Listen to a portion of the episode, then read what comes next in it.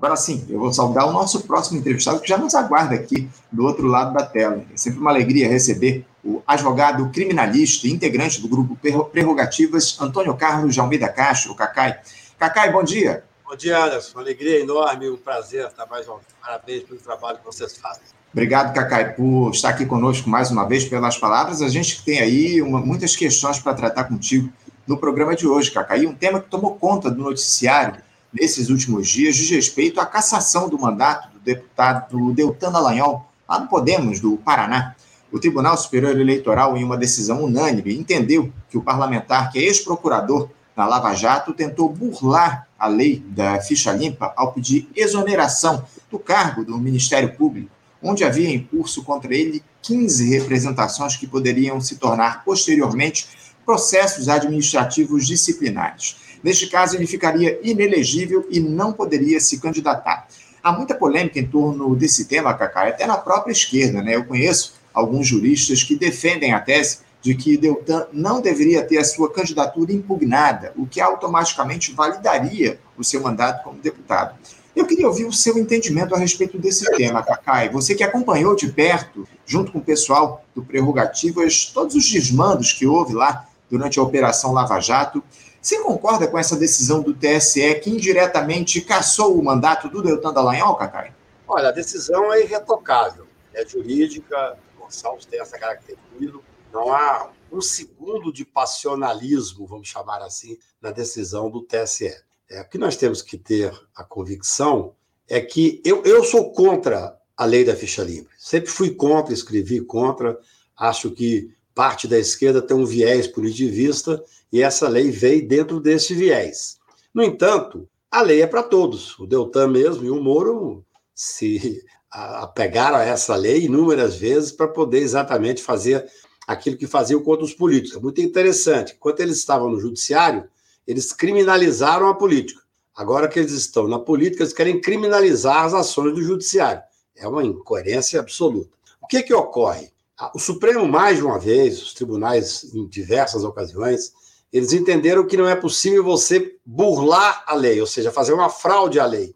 Existe um caso é, muito conhecido de um governador, à época sendo julgado no Supremo Tribunal, e quando o advogado viu que ia perder, esse governador renuncia. Foi talvez uma das primeiras vezes que o tribunal falou: não, vai continuar julgando. Renunciou para perder o foro naquela época e sair do Supremo. O tribunal disse: não, não, vamos julgar. Isso é uma fraude à lei. No caso do Deltan, é razoavelmente simples. O Deltan era useiro e vezeiro em fazer afrontas à lei. Ele, ele tem duas, teve duas condenações do Conselho Nacional do Ministério Público, não é pouca coisa, e tinha 15 diferentes investigações. Uma delas estava muito perto a se tornar é, um, um, processo administrativo.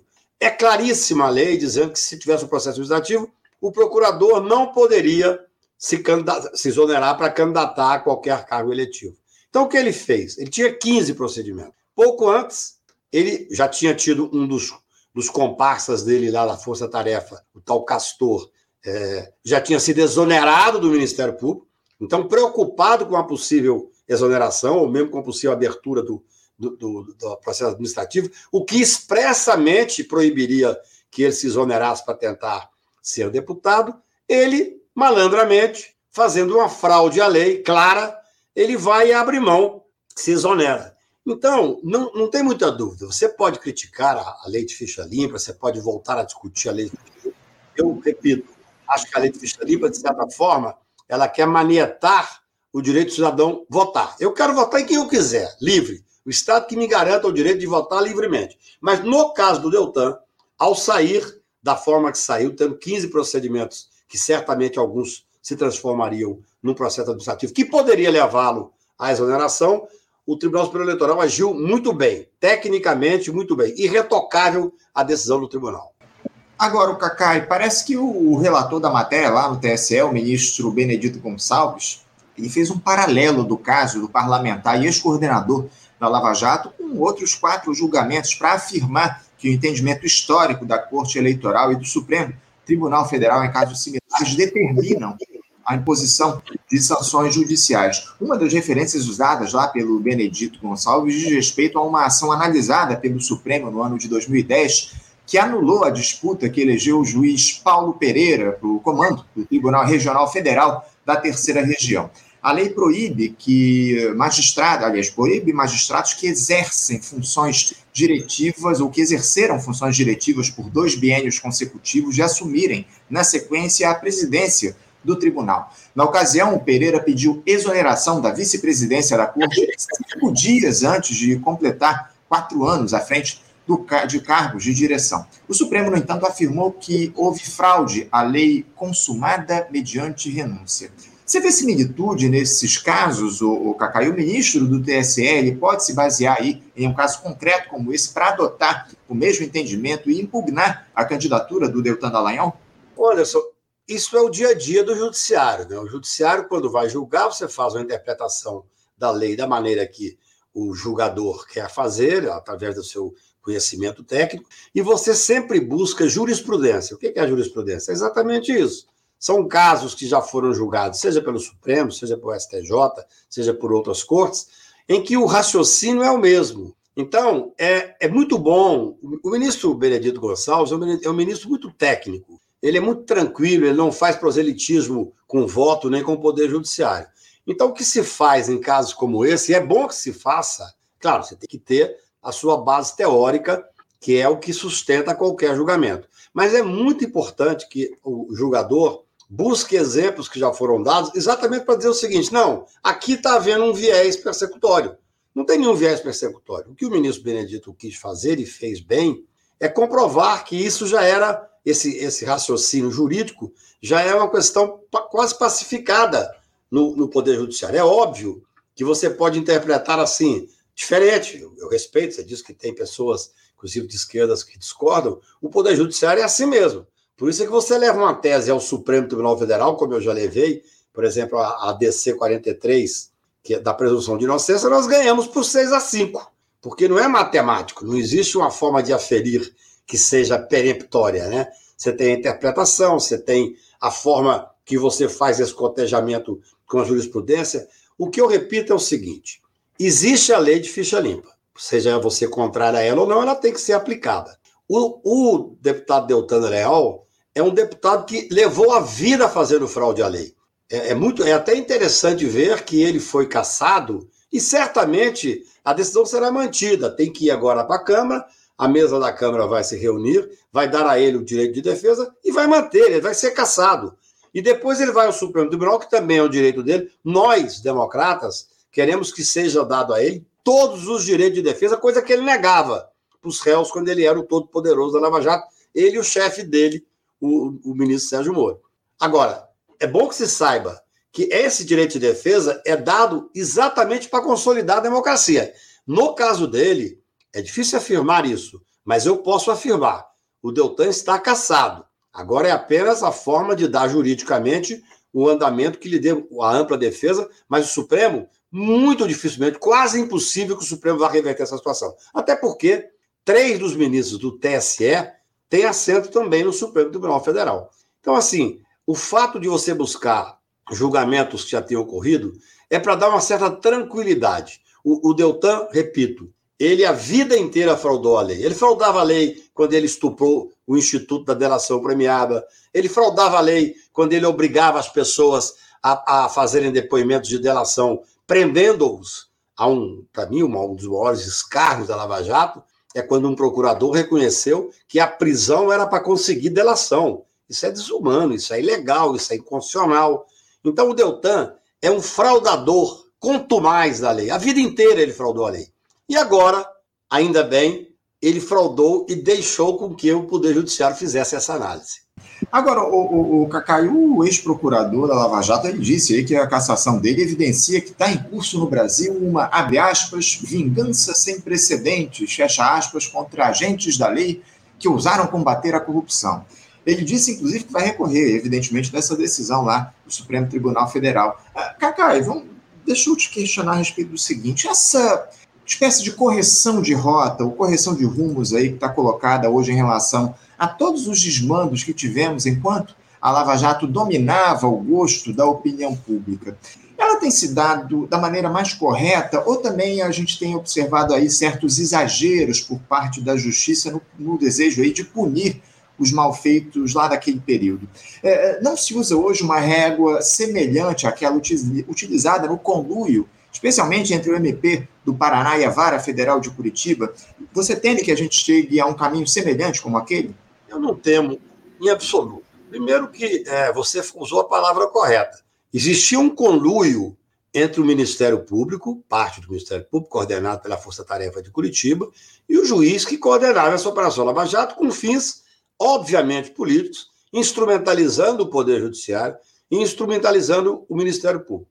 O que ocorreu foi que demorou demais. Como demorou demais e a grande mídia transformou esses, especialmente esses chefes da Operação Lava Jato, em heróis de pés de barro, mas em heróis semideuses, criou-se a impressão de que eles podiam tudo e eles acreditaram que eles eram heróis. Se eles tivessem tido um pingo de inteligência emocional, eu digo, eles são indigentes intelectuais nunca leram literatura. Você vê que a, a, a questão deles é manipular a legislação com o apoio da grande mídia.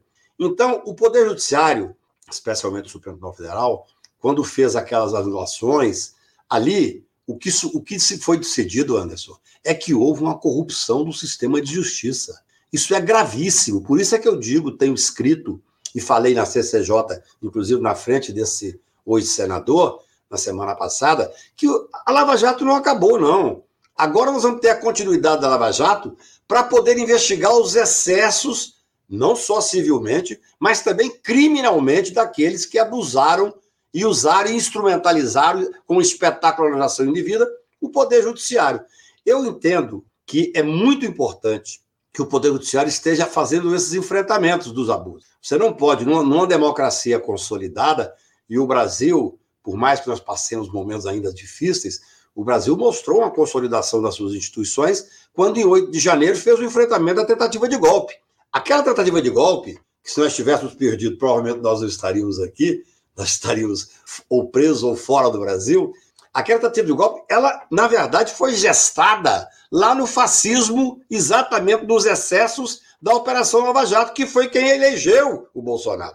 O maior eleitor do Bolsonaro chama-se Operação Nova Jato, Sérgio Moro e Deltan. Esses foram os dois maiores eleitores dele. Ao prender o Lula, que à época estava na frente em todas as pesquisas. Então, veja bem, sempre que você há um enfrentamento de pessoas como o Deltan, que tem visibilidade, que durante muito tempo mandou na mídia, tinha esse preciso, ainda tendo as viúvas do Moro em algumas, é, especialmente em, em, alguns órgãos de imprensa mais conhecidos. Mas é bom você ver é, como é que é foi a reação real a essa cassação necessária, técnica, jurídica. O Deltan chegou em, em Curitiba e passou um vexame. É, esse pessoal não têm muita noção do vexame porque eles, eles não sabem o que é ser ridículo. Eles são naturalmente ridículos, né? Então ele chegou em cima de um carro de som, com batedores. Não tinha ninguém na rua. Tinha um carro atrás da, do caminhão de som dele. Ou seja, as pessoas já viram que ele é a fraude. Então, assim, agora, infelizmente, sob, sob o aspecto dele, de alguns, agora vai se consolidar essa cassação, no meu ponto de vista, tranquilamente, a Câmara vai só dar sequência, o Supremo vai consolidar, e aí ele tem que ter uma, um, já é um princípio de defesa. Ah, mas foi vingança. Vingança é o que eu disse aqui, Ampassan. Quando ele era representante do judiciário, ele, Moro, eles fizeram o que? Eles criminalizaram a política. Eles queriam porque existia uma estrutura internacional, você sabe disso, no mesmo tempo que estava ocorrendo no Brasil, estava acontecendo na Itália, estava acontecendo em Istambul, estava acontecendo nos Estados Unidos, que era a não política. É, é a criminalização da política para que esses políticos de fachada assumissem a ultradireita. E eles assumiram. Então, eles criminalizavam a política. Quando eles resolveram ser políticos, que esse era o objetivo deles desde o início, eu, eu falo isso desde 2015, eles agora querem fazer o quê? Criminalizar o judiciário. Então, para eles é vingança, para eles estão sendo perseguidos. Olha, o que eles fizeram na instrumentalização do Poder Judiciário, sim, era crime. Tanto é que foram condenados por corrupção no sistema de justiça. Cacá, aproveitando que eu, que eu citei a Lava Jato, é, a gente tomou conhecimento aqui recentemente que o Ministério Público Federal, lá do Paraná, destruiu no mês de maio do ano de 2022, com aval do juiz Luiz Antônio Bonar, sete discos rígidos com as cópias dos sistemas MyWebDay e Drusius, é, Drozes, do chamado Setor de Operações Estruturadas da Odebrecht. Esses pedidos e a autorização para exclusão dessas informações constam nos autos do processo do acordo de leniência da construtora, que estavam sob sigilo até a última terça-feira. Aliás, o material voltou a ficar em segredo de justiça na quarta-feira, por solicitação de uma das partes. Em outubro de 2021, o MPF lá do Paraná solicitou a exclusão dos dados de histórias em que estavam, em que era armazenada a cópia dos sistemas do Odebrecht.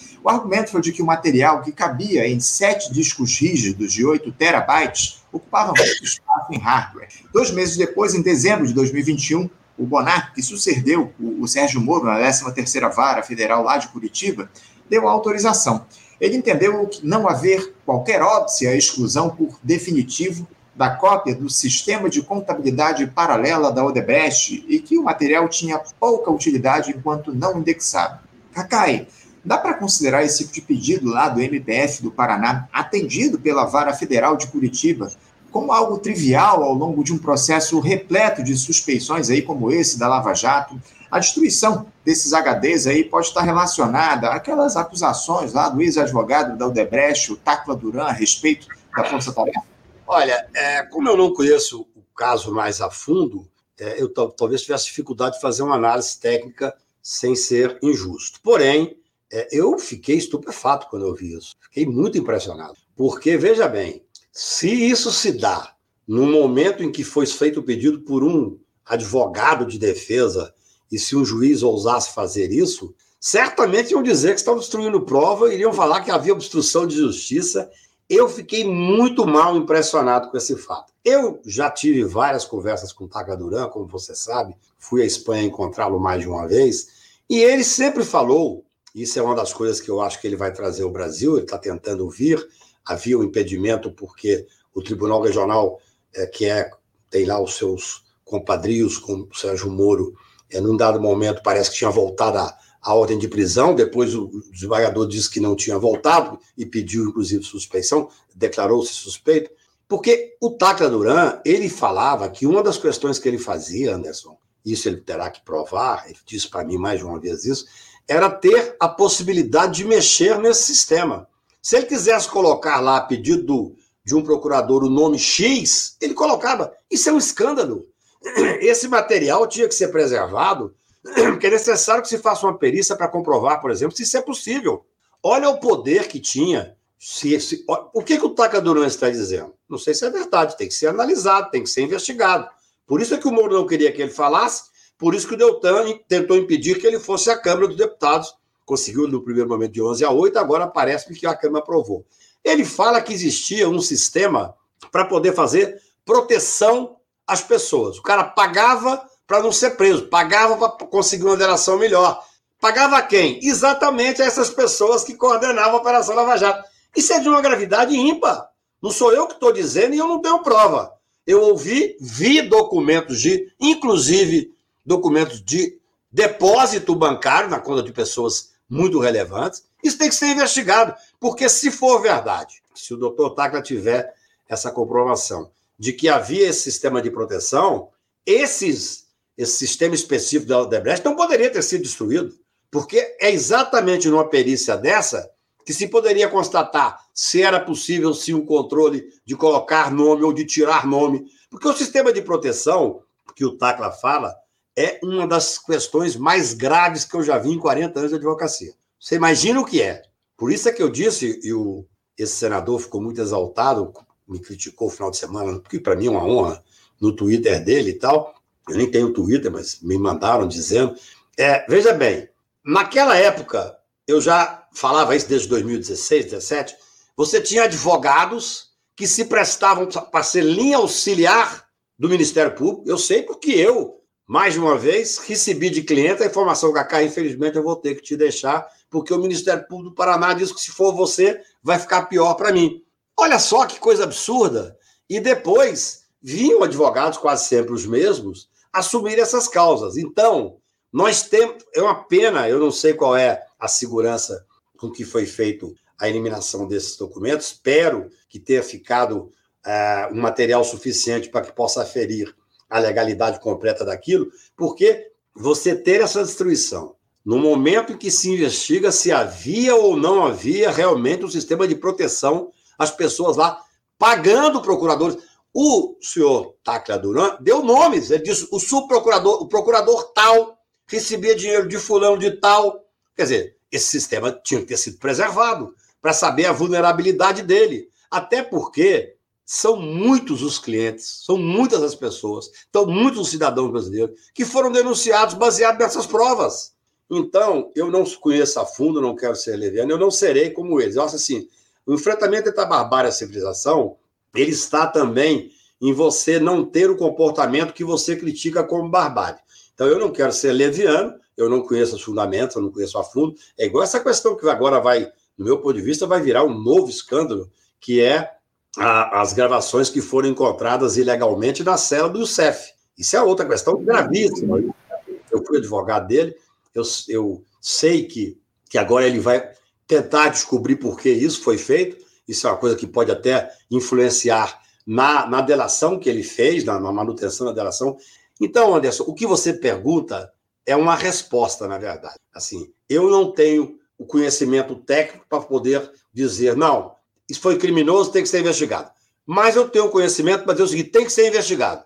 Tem que saber o que aconteceu, especialmente no momento em que nós temos um advogado, que foi advogado Odebrecht, que conhecia profundamente esse sistema, que disse que fraudava o sistema se quisesse, que manipulava, que disse que os procuradores tinham acesso. Então, é importantíssimo que a gente tenha essa investigação de uma forma ampla, porque nada pode ser pior do que um sistema que é corrupto por dentro. A Procuradoria, e especialmente o Poder Judiciário, tem que ser absolutamente íntegro, porque senão eles fazem o que estão sendo acusados de fazer parte deles. Entendeu? Que é essa manipulação que é absolutamente ilegal, inconstitucional e imoral. Eu queria aproveitar que você citou essa questão do Alberto Youssef para contextualizar aqui para os nossos espectadores que não estão por dentro desse tema, porque um laudo da Corregedoria da Polícia Federal constatou o uso de uma escuta ilegal para interceptar as conversas do doleiro Alberto Youssef durante o período em que ele esteve preso lá na superintendência da, da, corpora, da corporação lá da Polícia Federal em Curitiba, conforme uma apuração do jornal Estado de São Paulo, Estadão. De acordo com o documento, a escuta ilegal permaneceu em funcionamento durante o período de 17 a 28 de março do ano de 2014. O aparelho foi descoberto pelo próprio doleiro, enquanto ele ainda estava sob custódia preventiva, o que levou à abertura de uma investigação interna pela PF. Após o laudo, a defesa do doleiro está estudando a possibilidade de solicitar, como você citou, a anulação da delação do Alberto Youssef. Esse caso foi trazido ao conhecimento, inclusive, do próprio Sérgio Moro, que à época atuava como juiz na operação da Lava Jato. A pedido da defesa, ele notificou o Ministério Público Federal. No entanto, o Moro afirmou que não havia nenhuma prova direta, indireta ou mesmo remota da existência desses grampos. Ou seja, é uma situação muito, muito complicada, né, o, o Cacá? Eu queria que você rapidamente falasse a respeito disso de maneira mais, mais profunda. É, uma escuta aí na cela de uma das figuras-chave desse enredo da Lava Jato e o Sérgio Moro fazendo pouco caso, né, o Cacá? E você vê isso trazendo desdobramentos em relação ao próprio Sérgio Moro nessa investigação? Olha, eu acredito que sim. Eu fui advogado do Alberto Sérgio no primeiro dia da operação, quando ele foi preso, lá em março de 14. E logo em seguida veio essa, essa notícia que corria aí na, nos gabinetes e nos corredores de que teria havido uma escuta ilegal na cela. Veja bem, se o juiz determina a escuta, colocar uma escuta ambiental numa cela de um preso, eu entendo isso de uma gravidade enorme, questionável essa determinação. Mas, se fosse uma determinação, o juiz assumia, dizia por que, que fez, e nós íamos discutir isso no judiciário. O que ocorre, como você bem disse, é que houve uma negativa. Essas escutas, durante todo esse tempo, havia investigação, o Alberto Youssef fez uma primeira denúncia, depois houve uma investigação. Agora, ao que tudo indica, foi feita uma perícia que comprovou que existiu escuta ilegal na cela do Alberto Sef, que era o preso mais importante à época da Lava Jato, sob o prisma do Ministério Público, que foi através da pressão no Alberto Sef que nós começamos a ter uma série de prisões que propiciaram várias delações. Então, isso é de uma gravidade ímpar. Se o juiz responsável, à época, disse que não existia essas escutas, e agora, ao que tudo indica, laudos técnicos estão comprovando que existia, é óbvio que o que tem que ser feito agora é apurar a responsabilidade. Quem era o responsável pela custódia? Quem era o responsável pelo processo como um todo? É claro que o Moro era o responsável para a condução desse processo. Ninguém tem dúvida. Ninguém tem dúvida. Tem que saber, eu não conheço, eu recebi até um material, mas eu não analisei profundamente, até porque tenho dúvida se é, é se é um material realmente que interessa, porque essa, nesse momento, Anderson, a gente tem que ter muito cuidado que existe uma série de rastilhos de pólvora por aí. Eu, como advoguei na Lava Jato desde o primeiro dia, fiz o enfrentamento dos abusos do Sérgio Moro e do Deltan e dessa curriola deles desde 2015 correndo no Brasil. Eu não quero ser leviano de fazer, é o que eu digo, a, a, a, barbárie teria vencido se eu usasse os métodos dele para fazer acusações banais. Então, quando eu recebo um documento desse, eu quero analisar tecnicamente. O que eu posso assegurar para quem está nos ouvindo é que é de uma gravidade ímpar. Se você tem uma escuta ilegal, o cidadão está custodiado, a responsabilidade é do Estado, a responsabilidade é do, é do juiz que está na vara, a responsabilidade é do delegado que era responsável pela custódia e do Ministério Público que tem que fazer essa função de controlar a legalidade, inclusive das ações policiais. É muito bom que isso tenha vindo agora para ser investigado, porque poderá sim dar consequências sérias àqueles que, ao que tudo indica, burlaram a lei, porque à época eles se julgavam superiores, eles podiam fazer tudo. O que os levou, no meu ponto de vista, a estarem hoje absolutamente desmoralizados é aquela máxima do Lord Acton lá, o inglês de 1870, que falava: todo poder corrompe, todo poder absoluto tende a corromper absolutamente. Eles se sentiam semideuses. É, tá muito claro que essa, esse era o sentimento daquela turma naquele momento. Muito bem colocado, e a gente espera que todo esse caso aí se resolva ao longo dos próximos meses aqui no nosso país. Mudando de assunto e para encerrar aqui o nosso papo, Cacá, esse episódio envolvendo aí a suspeita de envolvimento do ex-presidente Jair Bolsonaro na inclusão de dados falsos no sistema do SUS sobre a carteira de vacinação dele. Tivemos depoimentos importantes aí na semana passada. Primeiro, o tenente-coronel Mauro Cid, ajudante de ordens do ex-capitão, ele ficou em silêncio diante dos investigadores da Polícia Federal, disse lá que não teve acesso à íntegra do inquérito. Já a esposa dele, a Gabriela Cid, admitiu que usou o certificado de vacinação falso e afirmou que a responsabilidade pela inserção desses dados foi do seu marido, né, de acordo com uma fonte da própria investigação. Ou seja, parece que a esposa, a esposa quer se livrar da responsabilidade e deixar tudo nas costas do Mauro Cid. Eu queria te ouvir um pouco sobre esse caso, Cacá. Se você vê o Jair Bolsonaro podendo ser implicado nessa falsificação de documentos, o, Mauro Cid trocou de advogado recentemente. Há quem acredite em uma delação premiada por parte dele. Como é que você avalia todo esse caso, Cacai? Olha, é, logo que surgiu esses, esses fatos, eu vi muita gente, inclusive advogados e parte da imprensa, dizer: não, calma, gente, não podia ter tido prisão, é apenas uma falsidade e tal. Não, não é uma falsidade, não é alguém falsificar um documento particular e, através disso, ser investigado e tal. Nós estamos falando de uma fraude ao sistema de saúde. É de uma gravidade ímpar. É impressionante. Veja bem, comprovou-se já, porque hoje em dia, felizmente, a Polícia Federal, que é muito técnica e muito competente, tem capacidade para isso, comprovou-se que essa fraude foi feita dentro do gabinete do presidente da República. Pelo menos é o que está nos jornais. Então, veja bem, você ter um presidente da República, um ministro, um ajudante de ordem, que fazem um conluio para faldar o sistema de saúde. Com o objetivo de quê? De entrar, por exemplo, em outro país, esse caso específico da família que você citou, é porque precisava sair do Brasil. Eu moro em Brasília, tenho muitas informações que às vezes não estão nos autos ainda. Esse grupozinho é, ligado a Bolsonaro, esses bolsonaristas, eles eram o quê? Eles eram amantes, por exemplo, de Miami. São pessoas que a cultura deles é a cultura de ir a Miami para shopping. E eles não queriam contrariar o líder e não vacinar, mas não queriam deixar de ir a Miami. Então, corre a boca pequena aqui em Brasília que é muito maior o número de pessoas que fez esse tipo de falsificação. É muito interessante, eu estava tendo informação de uma pessoa que convive muito com os bolsonaristas. E eles estão apavorados, porque eles acharam. Veja bem, se você acreditava nesse, nesse fascista do presidente da República, e o presidente da República dizia que não ia vacinar, mas estava viajando por aí, alguma fraude havia. Ainda que ele, por exemplo, possa, como presidente da República, chegar sem apresentar o documento, a curriola dele não, tinha que apresentar. Isso é de uma gravidade extremamente forte. Eu acho que você ter uma estrutura do Poder Executivo para faldar o sistema de saúde.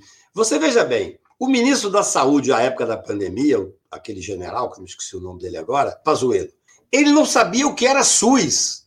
É algo estarrecedor. Ele assumiu o Ministério da, da Saúde no momento mais grave da história do Ministério da Saúde e não sabia o que era SUS. Mas sabiam, não ele, que eu não, não vi o nome dele desse, mas o grupo sabia como fraudar o sistema de saúde. Então, não vamos pensar que é simplesmente um crime de, de falsidade ideológica, falsidade material que está sendo posta, não. Nós estamos dizendo de uma fraude ao sistema de saúde para poder enganar, inclusive, outros países. É grave, é um crime razoavelmente fácil de ser é, colocado no papel a materialidade, e a autoria está ficando evidente, porque só eles tinham esse poder. Então, o depoimento dessa senhora, eu não li, mas me parece ser extremamente grave. Você observe bem que o major, que é o ajudante de ordem, que a responsabilidade está apontada no primeiro momento direta para ele, ele até agora foi chamado duas vezes e se negou a falar.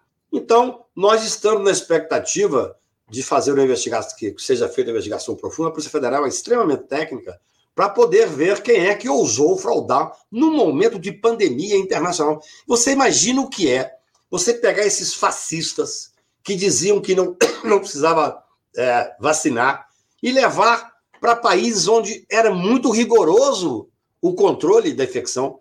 Essas pessoas provavelmente serão proibidas de entrar nos Estados Unidos para sempre, porque eles fraudaram o sistema de, de, de de vigilância dos Estados Unidos. É tudo muito grave. Não vamos colocar a coisa como sendo uma simples falsidade, não.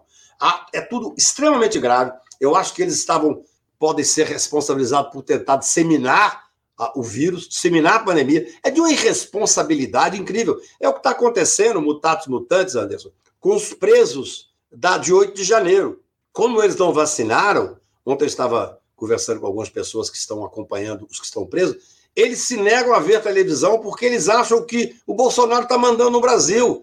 Eles acham que o Brasil é outro, eles não sabem o que está acontecendo. Porque são pessoas absolutamente fechadas, são indigentes intelectuais em regra, não leem, não fazem nada, vivem um mundo interno. E assim como estes que ousaram falsificar um documento, entrando no sistema de saúde do Brasil, do SUS, numa época de pandemia, sair do país expondo não só as pessoas que estavam no avião, mas expondo pessoas de outros países ao risco de contaminação. É de uma gravidade ímpar e, felizmente, está sendo investigado. É uma distopia coletiva essa que está colocada em relação a esse caso do Jair Bolsonaro, desse conluio criminoso. A gente espera, acima de tudo, que os culpados sejam identificados e sejam punidos em relação a tudo isso que está colocado no nosso país. Cacai, quero te agradecer muito a tua participação conosco aqui mais uma vez no Faixa Livre. Muito obrigado por conversar com a gente no programa de hoje. Te desejo aí uma ótima semana de trabalho e deixo um abraço forte. Eu que agradeço a você, os que estão nos ouvindo. Pode ter certeza que essas investigações terão consequências. Nós estamos num momento de fortalecimento democrático. Isso significa que a Polícia Federal é independente, existe o Ministério Público que está fazendo essa, esse acompanhamento e o Poder Judiciário, assim como no caso do fascista do Deltan, certamente saberá dar a resposta. Obrigado a vocês, um abraço. Obrigado, Cacai, um abraço para você, até a próxima. Conversamos aqui com o advogado criminalista Antônio Carlos de Almeida Castro, o Cacai, ele também é integrante do grupo Prerrogativas e falou conosco a respeito desses desdobramentos da, do caso do Deltan Dallagnol, a cassação do deputado federal lá pelo Podemos do Paraná, enfim, falou também um pouco sobre a questão da Operação Lava Jato, muitas coisas ocorrendo aí, muitos desdobramentos se dando em relação a esse tema, e o Cacai nos ajudou aí a entender um pouquinho mais dessa dinâmica. Você, ouvinte do Faixa Livre, pode ajudar a mantê-lo no ar. Faça sua contribuição diretamente na conta do Banco Itaú, agência 6157, conta corrente 99360 dígito 8. Esta conta encontra-se em nome do Sindicato dos Professores do Município do Rio de Janeiro e Região, o Simpro Rio, uma das nossas entidades patrocinadoras, mas seus recursos são destinados exclusivamente para o financiamento do nosso programa. Você pode fazer sua doação de qualquer valor, utilizando também a nossa chave Pix, que é ouvinte@programafaixalivre.com.br. Sua contribuição é fundamental para a manutenção desta trincheira progressista no ar.